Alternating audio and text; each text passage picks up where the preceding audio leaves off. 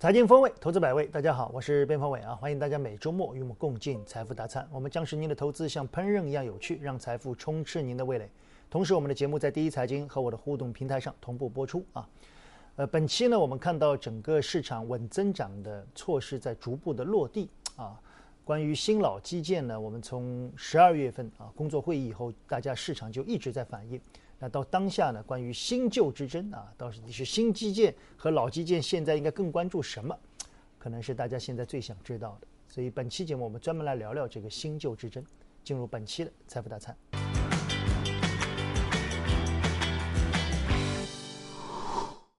好，进入到本期的财富大餐啊，呃，从年后啊，其实稳增长的落实措施是不断啊。过去的几天我们看到有。保障房的啊，有稳增长三万亿的，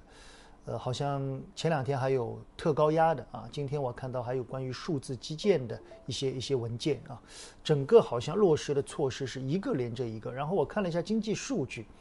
呃，社融的数据也还不错啊，CPI 的数据呢在比较低位，所以大家对于一季度啊，整个一季度好像稳增长的大量的落实，现在有很高的预期啊，甚至呼声说可能会。超出多少多少啊？大家想法很多，但是从盘面来看呢，好像本周是来到了一个也不能说瓶颈啊，就是大家好像在涨了一段以后，那么多的政策措施出来，我发现，呃，盘面好像涨得最好的，我看了一下，本周涨得最好的是叫预制菜，预制菜，预制菜算是一个题材概念嘛啊，当然也有很多人说它未来的空间很大，但是好像这个和稳增长的这个措施不太相关啊，所以今天我们就来聊聊这个新老基建啊。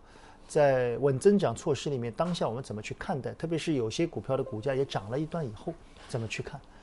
老袁来吧，包括刚才我们谈到的这个经济数据，呃，老袁都怎么看呢？这些？我觉得这次的稳增长的一个措施，尽管市场有有关新老之争啊，但在我看来，只要是实实在在的一个投资。那就别去管是新还是老啊。那有的时候呢，是老基建当中呢也有新的一个含义。你比如说电网吧。哦，对。那我们可以看到这两天有关国家电网要召开相关的一个会议。那么全年的这个投资的一个规划，现在也若隐若现啊。我们已经看到了相应的一个规模，有多少条纵横的啊这个特高压的一个线路啊，要将要投资“十四五”期间啊，那这个规模还是挺大的。那么像这些的一个投资，现在的特高压的一个线路啊，不像以往的特高压的一个线路。那么现在呢，更多的未来是向智能化电网这个方向靠。嗯，因为完完全是按照以前的这个呃投资的一些呃特高压的一个线路的话，能够消纳的啊这个新能源的一个量是有限的。嗯，到了一定高度呢，这个新能源的这个占比啊超过一定高度的话呢。对于老的这个电网来说是有冲击啊，是有害的。对，所以现在呢，一定要智能化啊，智能化了以后呢，能够消纳更多的啊这个新能源的一个电量。所以从这一点来看，你说它是老的还是新的呢？我觉得实际上是分不清的。对，风光电储啊，储这一块其实以后就需要大量的电网，对吧？特高压这一块我们叫智能电网，其实也算是新，确实就像老袁说的，这一块现在是。怎么说叫老瓶装新酒啊？是，所以我觉得新的旧的，你可能不要去区分的太细啊。我觉得只要有实实在在的投资，那么相应的这个行业必定会有拉动。那么此外呢，有些我觉得可能是属于补课。你比如说城市管网的一个建设，那城市管网当中呢，尤其是地下的管网，我们看不见。可能有些城市看起来硬件很好，这个高楼大厦林立啊，这个呢也是非常好的，看起来非常好。但是往往有的时候呢，在一场大雨的一个考验之下，软件硬件这方面的有些矛盾就开始反映出来了。所以我觉得这方面呢，城市管网的一个建设啊，所谓以前说呃海绵城市啊，那么这方面的一个建设呢，其实也有很多是需要补课的一个地方。近阶段呢，其实我们可以看到，除了水泥、建材、呃钢铁这个之外呢，呃城市的地下管网的一个建设的这些板块啊，那么包括刚才说的海绵城市的相应的板块呢，其实我觉得在现阶段，呃走势上表现上还是不错的。哎，说到海绵城市这个词，好像有几年没听到了啊，前几年好像这个词有一段时间还蛮火的啊，确实啊，就是。新老基建，反正我觉得在当下就是各个方面都在发力啊，而且投资的量还是比较多的。从投资的方向来看，本周市场其实有一些呃有一些纠结啊。走到走到周中的时候，我们看到成长类的东西也出来。有有人跟我说，他说：“卞老师，你们经常说新老基建。”难道现在新能源这一块不算新基建吗？啊，光伏、新能源不就是最大的新基建吗？呃，难道你们把它忘了吗？这些股票的下跌，难道就不反映了新基建？哎，我给我给他问的，有时候也觉得，哎，确实啊，你说光伏，这个风电也算是新基建，其实量也蛮大的。小吴怎么看呢？但是市场我们现在说的新老基建，其实应该和去年的这个新能源赛道应该是相关度不高的，是不是？呃，确实就是。现在整体市场的一个流动性其实并不是特别充足，对，所以它很难支撑整个稳增长说全面的这样一个发力，对，所以市场的一个资金在那次重要的这样一个会议之后，一直在寻求整个稳增长当中的一些突破口。可能最先找到的突破口，就是在老基建当中的补短板的那一部分。对，可以非常明显的感受到，就是在这一轮的这样一个稳增长的一个细分的一个炒作过程当中，其实资金的一个选择更加聪明，他们用相对有效的一个火力去聚焦到一个两个相对来说比较重要的一个细分，也更加容易被其他市场资金对焦的一个细细分。那么现在可能在。我的一个视野范围当中，短期来看的话，那些老基建的部分确实走的比新基建要强一些，因为老基建毕竟是一个相对存量的一个发力，至少在今年的一季度，大家都能看到非常多的这样一个实物投资的这样一个落地，并且去年年底专项债的这样一个提前的一个首批的一个下发下发，所以对于整个的一个老基建领域呢，确实市场呼声比较高。对，但是需要说明的是，我们对于整个的一个新基建未来。他的一个判断，未来他的一个预期依然是要远远高过这样一个老基建的，因为毕竟增增量层面是来自于新基建。对，我觉得老基建呢，就是大家谈到这个，有很多人觉得，哎呀，这个老基建的东西，因为可能也是两三年没好好谈了啊，所以大家对于老基建不太感兴趣。虽然他们的股价最近有所表现，但大家都觉得没有空间啊，可能是过去两年大家看惯了成长赛道的股票。那么刚才小吴也说了，我说的我们确实应该把时间略微划分一下。可能老基建的主要作用是，之前卖方经常说的四个字叫什么“拖而不取”，对吧？先要把经济给企稳，然后呢，到一季度以后，如果经济数据回暖了，那么那个时候呢，可能经济新基建发力啊。所以我们给大家看看啊，新基建其实很多东西也是这个我们说七大领域三大内容嘛。这个东西我记得在。一九年好像当时我就看到过这张图啊，人工智能、五 G 建设、特高压啊，包括这个高铁，包括工业互联网、大数据中心啊，当时就是谈的这些东西。我们今天接下来主要聊聊新基建，那新基建也有七个方面，对吧？嗯，两位主要看好的新基建的七个方面，接下来比较看好的是什么呢？老袁先聊。我想新基建方面呢，可能综合在一块来看啊，就刚才。小吴提到的数字经济这一块啊，我觉得是确实是我们值得看好的啊。那同时呢，数字经济当中呢，我觉得有一块信创啊，信创这块领域呢，实际上从二零二一年初啊，以及二零二零年初呢，都有过一波啊这个炒作啊。但这两波炒作呢，最后呢是在新基建的其他的一些光环之下啊，我们可以看到最后都是偃旗息鼓的。对。那原因呢？我想主要是一个是资金的一个投放啊，因为这些像这个信创领域啊，嗯，主要还是要这个政府部门啊，那么相关的有些军队部门，对啊，那么这些还有一些就是像民间的啊，这个包括电信啊，这个金融行业啊这些领域，但进入这个二二年的时候呢，我们发现这一块呢，很可能会有更大的一个希望。那么同时呢，我们注意到今年的话呢。呃，像有关的金融行业，啊，那么还有这个电信行业，那也有看到相应的一些资金啊，在这方面有一个投入，所以信创这一块大概率上呢，今年我觉得可能在新基建方面啊，应该是可能看到一些效应。那此外，我觉得老基建在新老所谓之争的过程当中呢。也千万不要把它放一边，有因为有一个老字，你就觉得可能不重要。嗯，对。我觉得老基建的这一块投资呢，要多看几个什么呢？一个呢，就看政府的意愿。嗯。说了这个投资，政府的意愿有政策方面的一些配套，那么他有这个意愿，他有没有真的投，那就要看政府债。对。相应的这个地方的一个政府债，它的一个这个投向，你得详细看一下有没有老基建这一块。有说明，不仅仅政府的一个意愿想投，而是真正的拿钱来投了。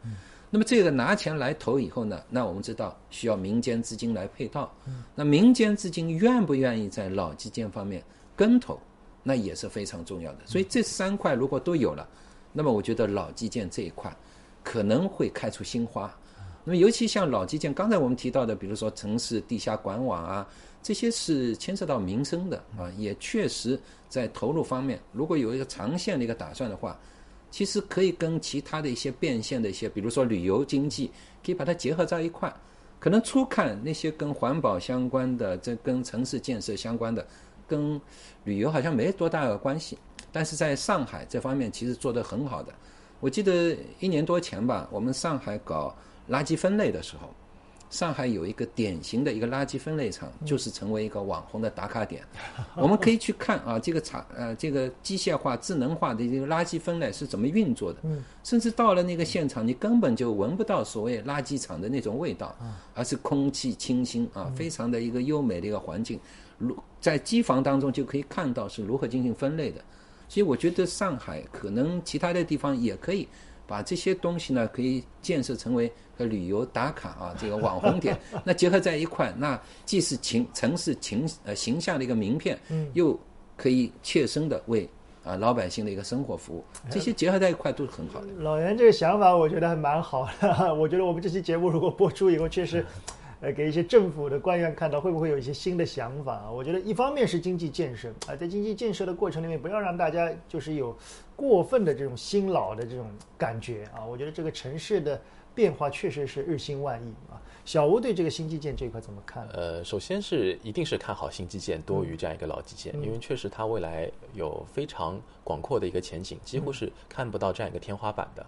呃，另外的话是需要指明一点的是，确实是在整个政府的这样一个投资过程当中，他们也会去考虑到整个的一个我们说一块钱的投资能带来多少的这样一个 GDP 的一个拉动啊。其实我们可以看到，类似于地下管网这一块，你投一块钱，其实拉动非常少啊。但是如果比如说我们投一个城市的一个轨交，可能投一块钱能拉动两三块的一个 GDP。如果我们投给类似于数据中心这样一些算力工程的话，可能一块钱进去之后能带来四五块的一个回报。所以大家可以看到，从这样一个角度来看的话，确实一些新基建它的一个回报是远远高过一些老基建的。所以从这样一个角度来说，长期一定是看好新基建。那当然，老基建当中，我我的理解也有机会。现在市场可能更加简单粗暴一些，比如说点名到了管网、地下管网，就是。呃，资金合力去打击一些我们说管材相关的一些品种，但凡你是做管子的，都得到了相应的这样一个炒作。大家可以想想，地下管网其实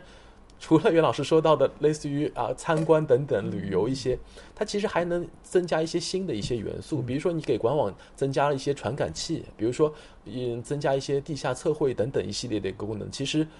老基建也能开出新花，所以从这个角度来说的话，老基建当中会有一些新的科技上的一些属性，这是现在资金应该来说没有关注到的。另外的话，再看到整个新基建的一个层面，也能够有更多的一些模式上的一个创新，比如说轨交啊，我们看到我们的香港地区轨交是和物业进行打包一起进行一个开发的，在未来可能也会有相应的一系列的在内地。进行这样一个开展，其实，在重庆已经有首例的轨交和物业打包进行开发的。那么，这对于民间资本的这样一个投资的一个热情，将会有非常大的这样一个提振。另外的话，就看到纯粹的一个新基建，我们说过，就是能源基建加上这样一个数字基建。其实，我个人更加看重的是数字基建，因为在这次的“十四五”的规划新基建的规划当中，其实非常明确的就是提到数字基建。对，因为一个国家在未来信息化的一个时代。国家国力的一个强盛与否，其实就是和你算力的一个发达与否和形成一个非常正向的一个关系。所以，算力其实就成为接下来非常重要的一个建设方向。这是没有天花板的，因为我们知道数据在一个信息时代它是没有天花板一样。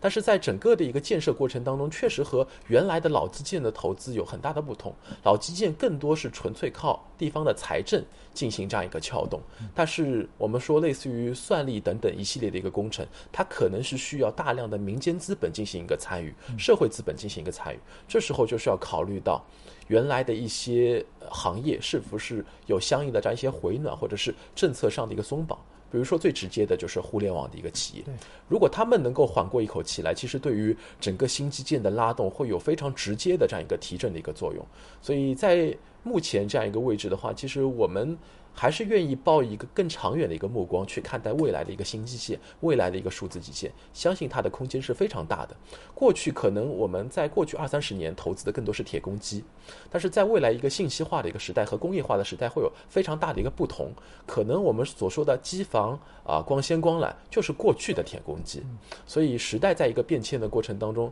每一次稳增长它主要拉动的核心也会发生很大的一个变化。所以在现在这样一个位置，我们更加愿意相信长期的这样一个数字基建能够有很大的这样一个发展空间。嗯，对，我觉得今天两位我们聊到新老基建啊，大家会发现其实是穿插着聊的。我想现在是一月份嘛啊，稳增长的政策正在不断的落地啊，所以今天这一期节目，我觉得大家可以看看我们这些图啊，包括关于新基建的一些老的七大领域，有很多的面孔在二零年都曾经见过啊。接下来包括工业互联网、大数据、人工智能的等等的投入，包括老基建里面刚才说到的海绵城市管网建设啊，包括这个城市轻轨建设，其实都是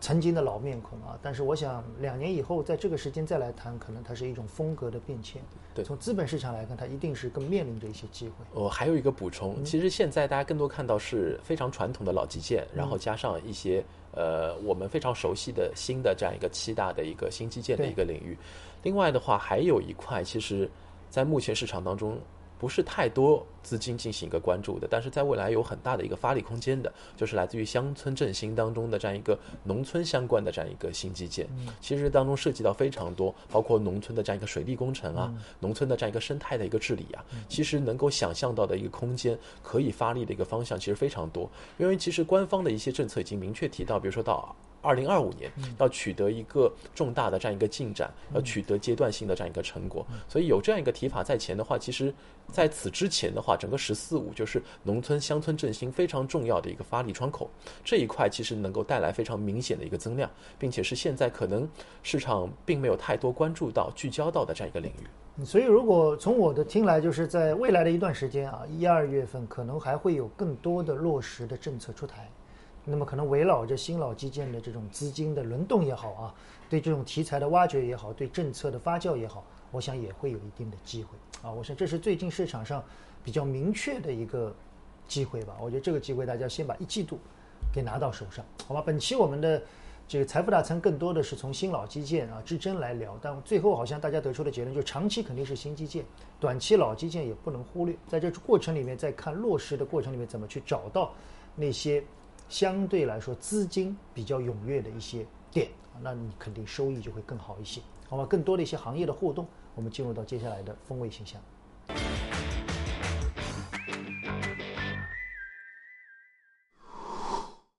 好，进入到本期的风味信箱啊，呃，最近的市场呢，其实开始有人说变得更均衡了啊，我觉得就是在经过了一周多的市场的这种跷跷板效应以后，好像本周略微均衡一点。呃，那么对于这个过程里面，我们看到有部分的股票啊，其实大家分歧比较大的，其中主要就是来自于上游啊，上游的资源类的公司，在经过了去年的大量的发酵以后，其实今年出现了比较大的一些分歧啊，也导致了股价的波动。所以我看问的人很多，我们今天风味形象就专门来聊一下这个资源，老袁怎么看呢？现阶段呢，我想就叠加所谓的康波周期啊等等这些周期呢，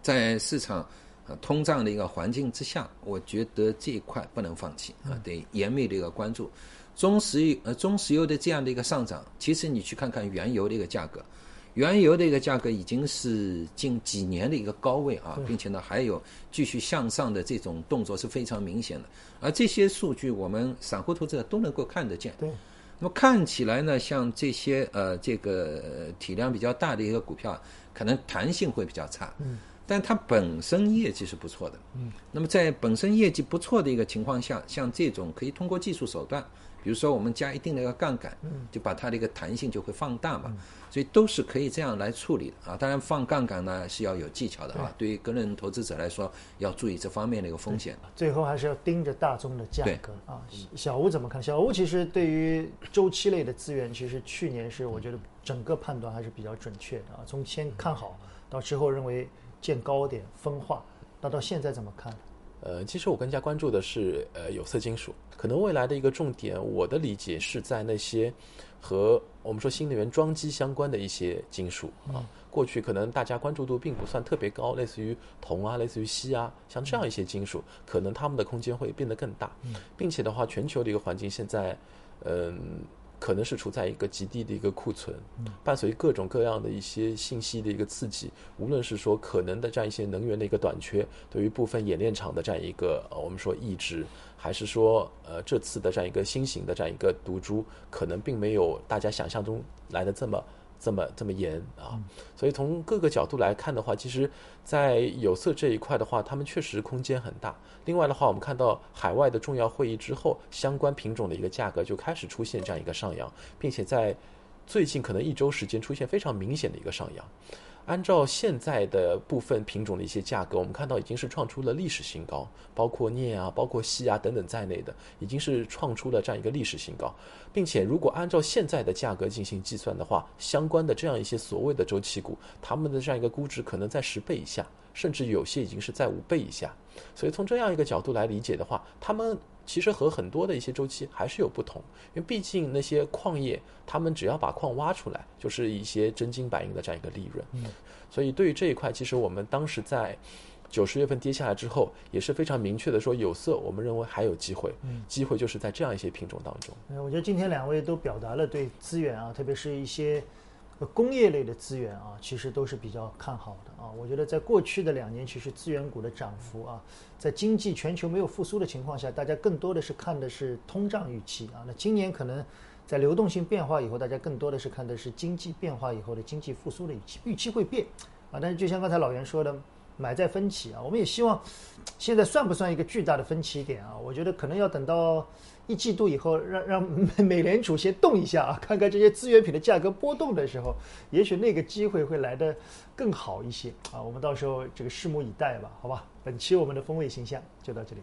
边学边赚研报点金购买指南，下载最新版有看头加，点击进入首页中的课程栏目，在全部课程中下拉找到边锋伟月课，立即订购就可以收获财经男神边锋伟为您度身打造的课程。